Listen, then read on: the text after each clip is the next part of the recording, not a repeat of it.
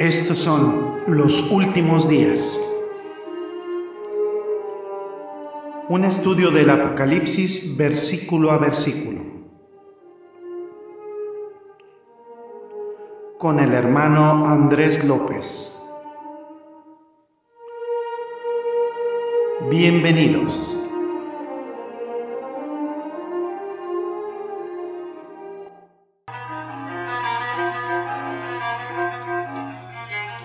¿Qué tal, qué tal amigos, amados radioescuchas, amados hermanos en Cristo, hermanas en Cristo?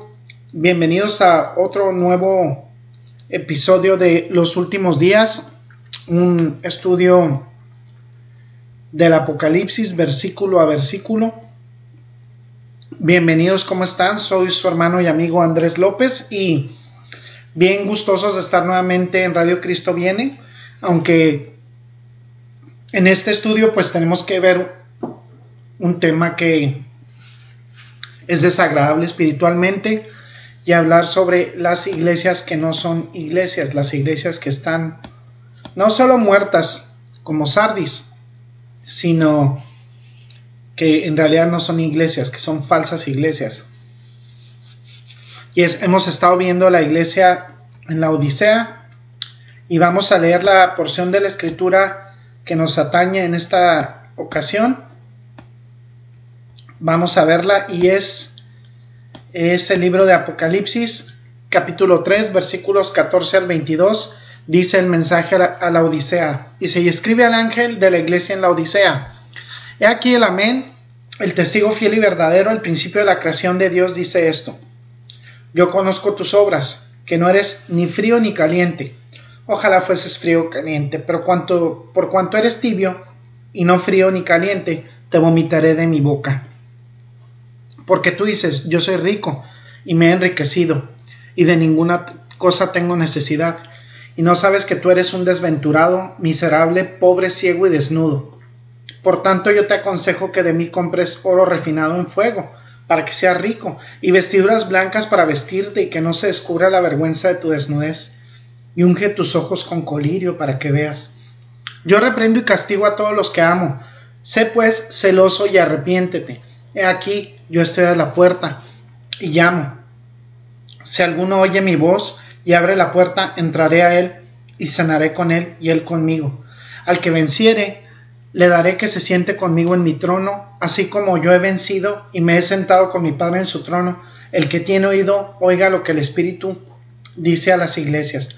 Vamos a orar. Gracias bendito Dios porque nos permites dar un vistazo a la opinión que tienes sobre la tibieza espiritual, Señor, sobre el doble ánimo, que es sin duda el signo más manifiesto, mayormente manifiesto de la herejía, Señor, de la carencia del amor en ti, de la carencia de la fe y la certeza que tenemos quienes te amamos en tu regreso, Señor, en tu, en tu gloriosa resurrección, Señor, y en que un día seremos eh, glorificados, Señor, por parte tuya, que seremos atrapados en las nubes cuando vengas y rescates a tu iglesia, amado Dios, y nos libres de la gran tribulación. Te exaltamos, bendito Señor, bendecimos tu santo nombre por siempre. En Cristo Jesús oramos. Amén y amén.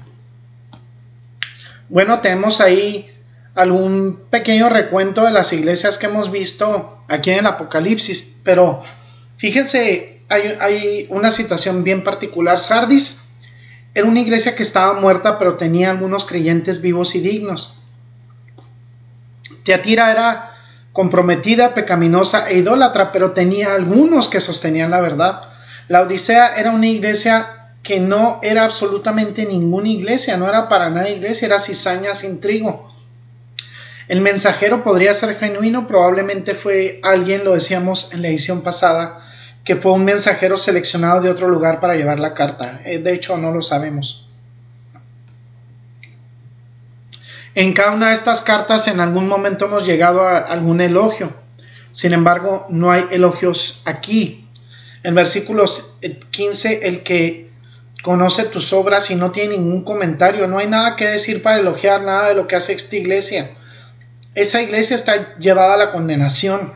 Es una condenación muy importante. Dice, conozco tus obras, que no eres ni frío ni caliente. Y luego esta exclamación, ojalá fueras frío o caliente. Por tanto, como eres, no eres, tibio y no frío ni caliente, te vomitaré de mi boca. Vaya que es un lenguaje fuerte. Yo conozco tus obras, los conozco como iglesia íntimamente, infaliblemente. Conozco sus obras, dice Jesucristo. Se nota al pie de página sobre eso.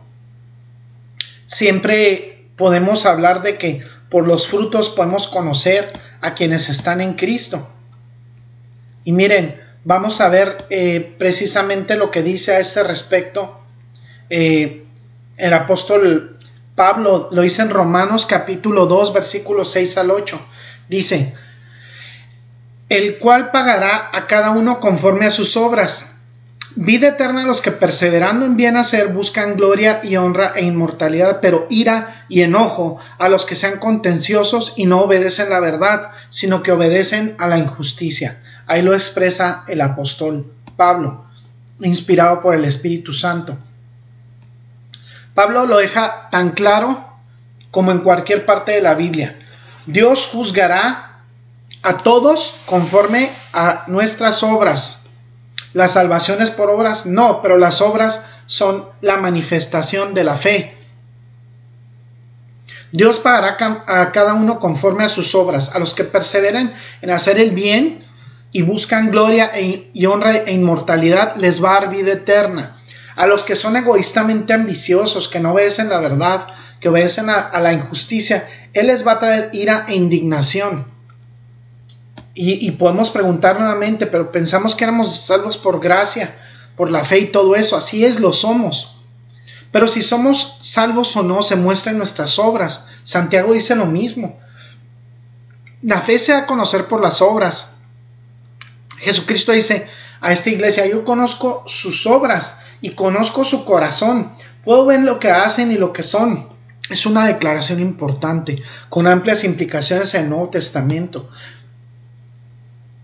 Así lo manifiesta siempre un cristiano y, lo manifiesta exteriormente. Una persona que no manifiesta esos frutos de arrepentimiento, de amor, de gracia, de benignidad, de mansedumbre, de obediencia, esa persona no se puede, no se puede llamar a sí mismo cristiana. Entonces, esta declaración es la reprensión más implacable y abrumadora que podemos leer en toda la Biblia hasta ese momento. Y la represión básicamente es te escupo de mi boca porque eres tibio me asqueas. Es un comentario muy fuerte y podemos volver a los comentarios sobre el suministro del agua. En Hierápolis, 12 kilómetros al norte, había unos manantiales muy famosos, aguas termales. De hecho, eran uno de los lugares de curación más populares y conocidos en el mundo antiguo. El agua estaba caliente y la gente iba ahí, se sentaba en esa agua y, y tenía un poder terapéutico. Todavía se usa hoy. Hierápolis tenía agua caliente y esa agua caliente era terapéutica. En Colosas, 20 kilómetros al sur, al sur y al este, al sureste, había una corriente de agua fría y aprendimos, que en ese rachuelo siempre estaba eh, de manera constante, perennemente corriendo el agua fría, un agua típica que brota de las altas montañas y saciaba la sed, era esa agua famosa por su carácter fresco, claro, refrescante. No tenían agua caliente terapéutica en Hierápolis, ni no tenían el agua fría, clara y refrescante de Colosas. Lo que tenían en la Odisea tenían el agua fétida, sucia y tibia que fluía por eh, el acueducto subterráneo que recorría la ciudad por kilómetros. No, no tenía calor ni tenía frío no era lo suficientemente caliente para relajarse y restaurar, no era lo suficientemente fría para refrescarse y para saciar la sed. La Odisea no pudo brindar el refrigerio de Colosas, no pudo brindar la, sanidad de Hierápolis. Su agua era tibia, era absolutamente inútil. Cualquier visitante que llegara ahí que no estuviera acostumbrado a ese tipo de agua la ponía en su boca e inmediatamente la, escupiría.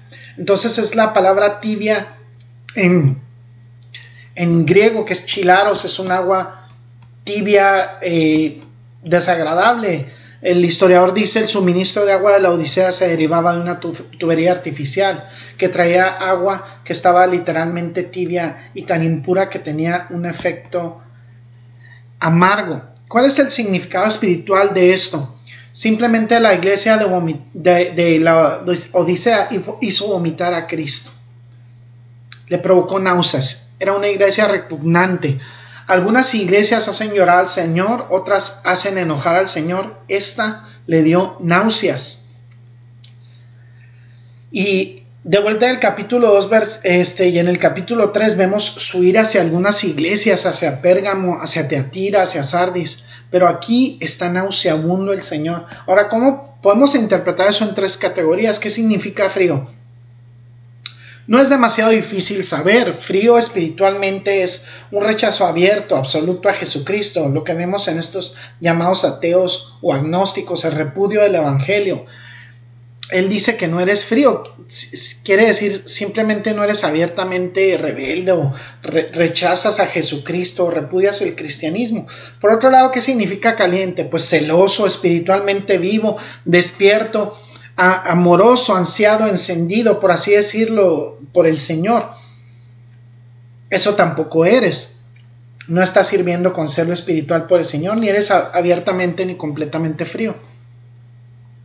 Hay muchas personas en el mundo que son completamente fríos ante las cosas de Cristo.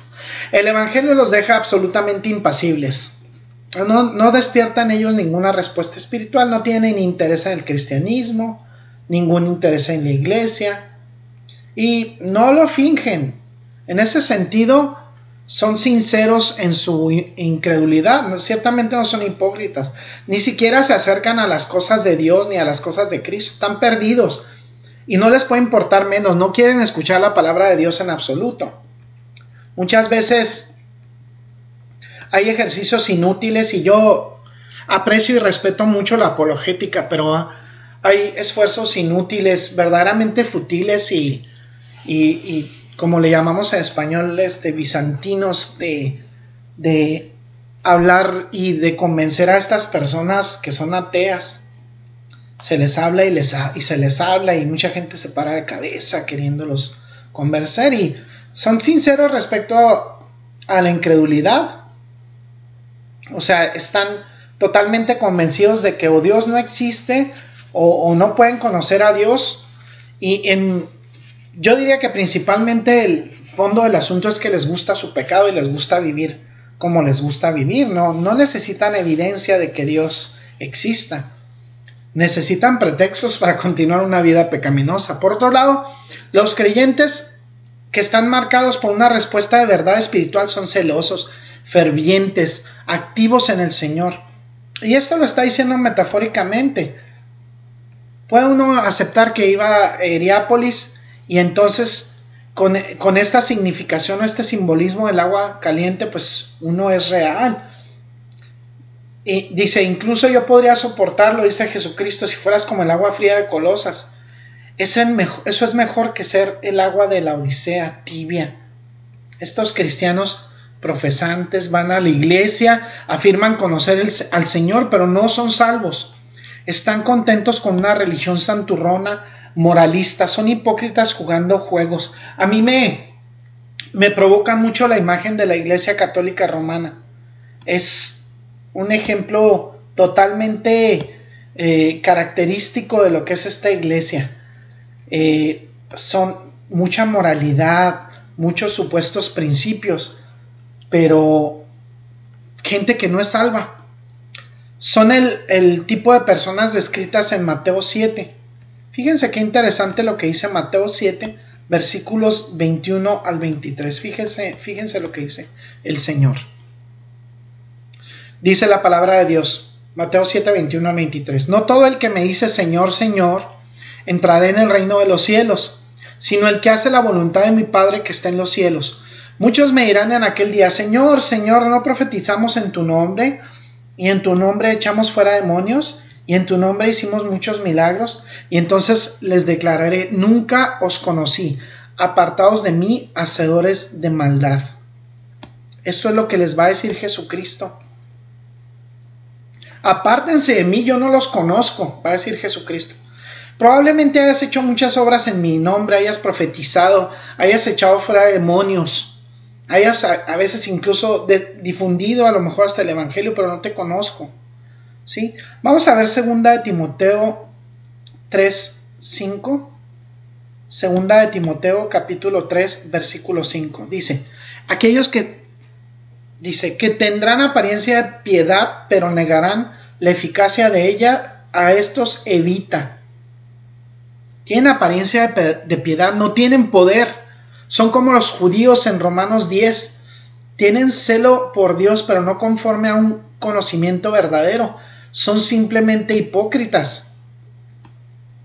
Y eso es lo que, lo que vemos en, en este pasaje de Romanos 10. Tienen un, un celo por Dios, pero no conforme a un conocimiento verdadero. Son simplemente hipócritas, tocados de alguna manera por el cristianismo, pero no pertenecen a Cristo.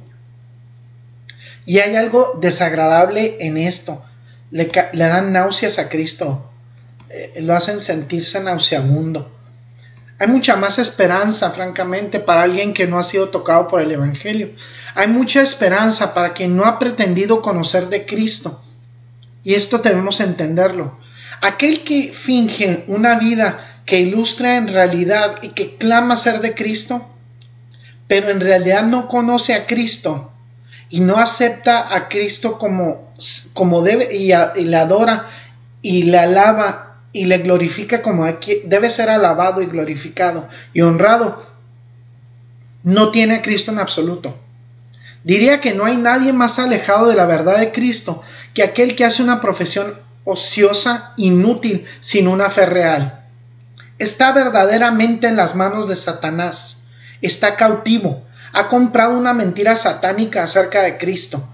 Hay personas que tienen religión hasta el cuello, que están llenos de santos, llenos de cosas alusivas, a veces hasta Dios o hasta Cristo o hasta la Trinidad. Y realmente han comprado una mentira satánica. Lo llaman cristianismo. De veras que a mí se me enchina la piel cuando alguien dice que es un católico cristiano. O que algún testigo de Jehová le llama cristiano. O que a un mormón le llama cristiano.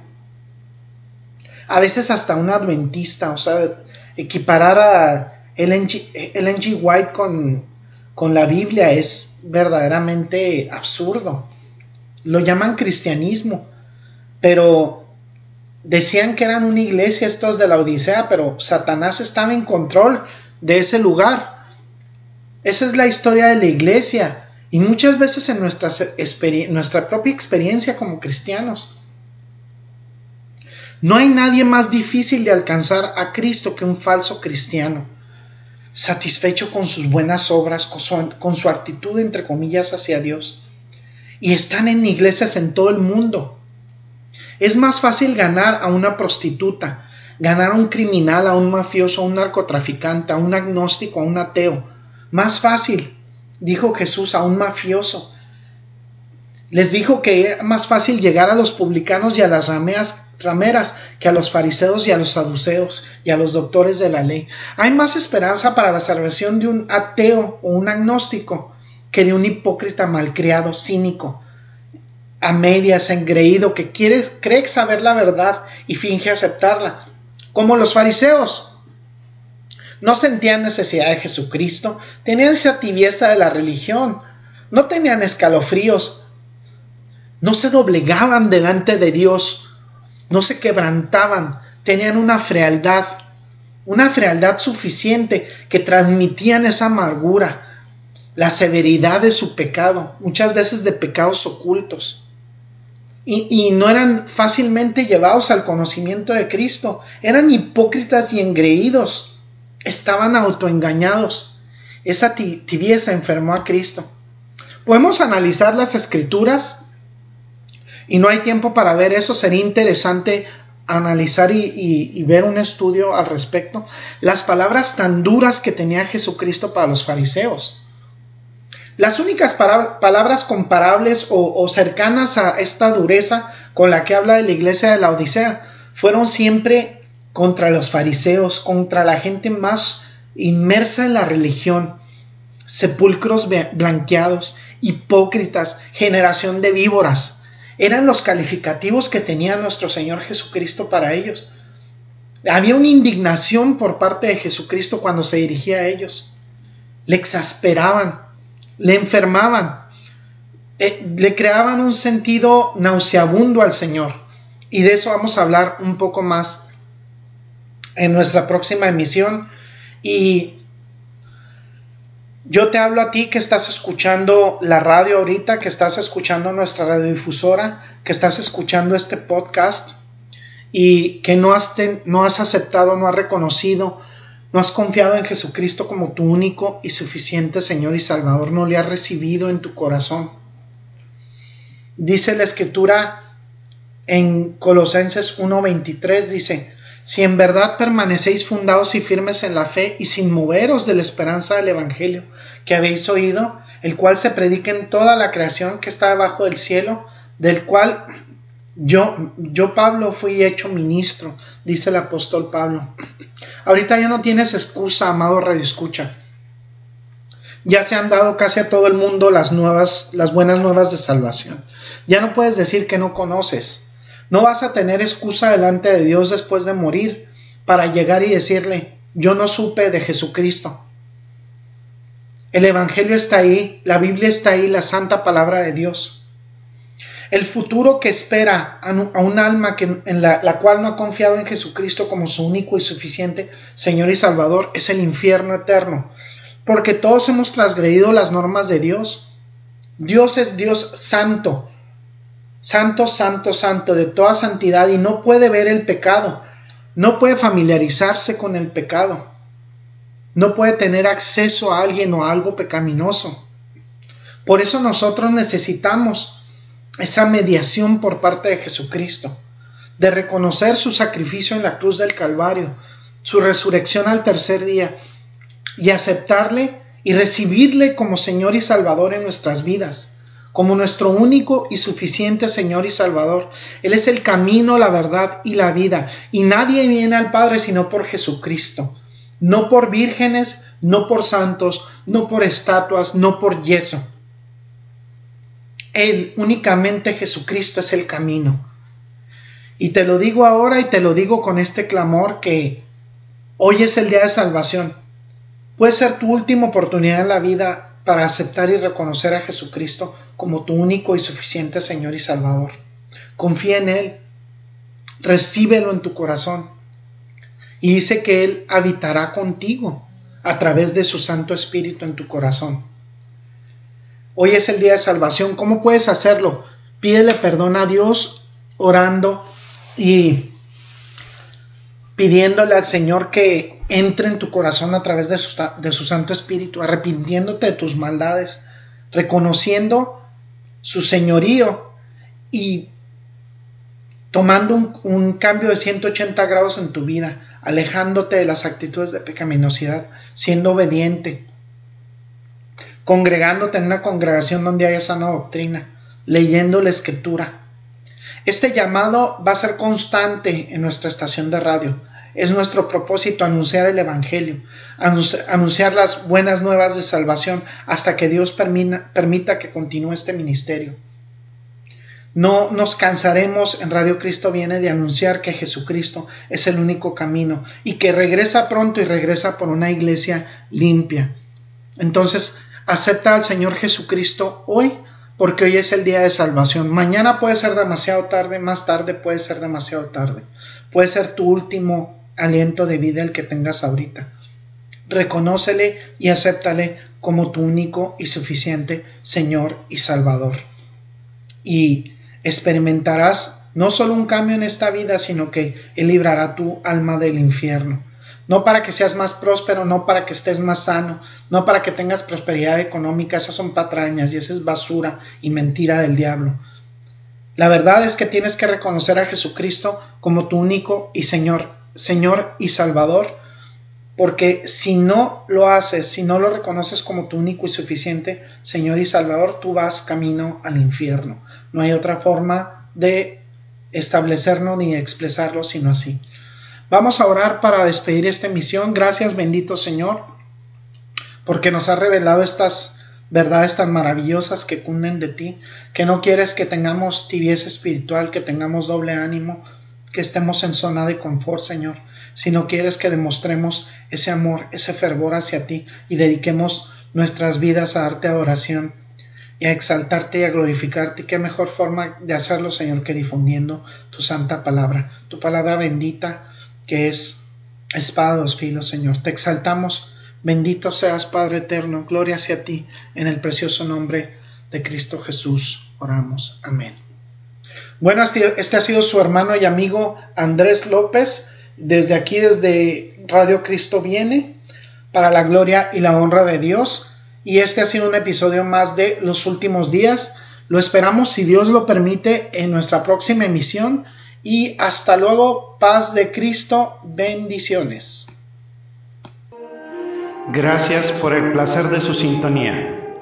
Lo esperamos en una nueva emisión de Los Últimos Días, un estudio del Apocalipsis versículo a versículo. Hasta pronto y bendiciones.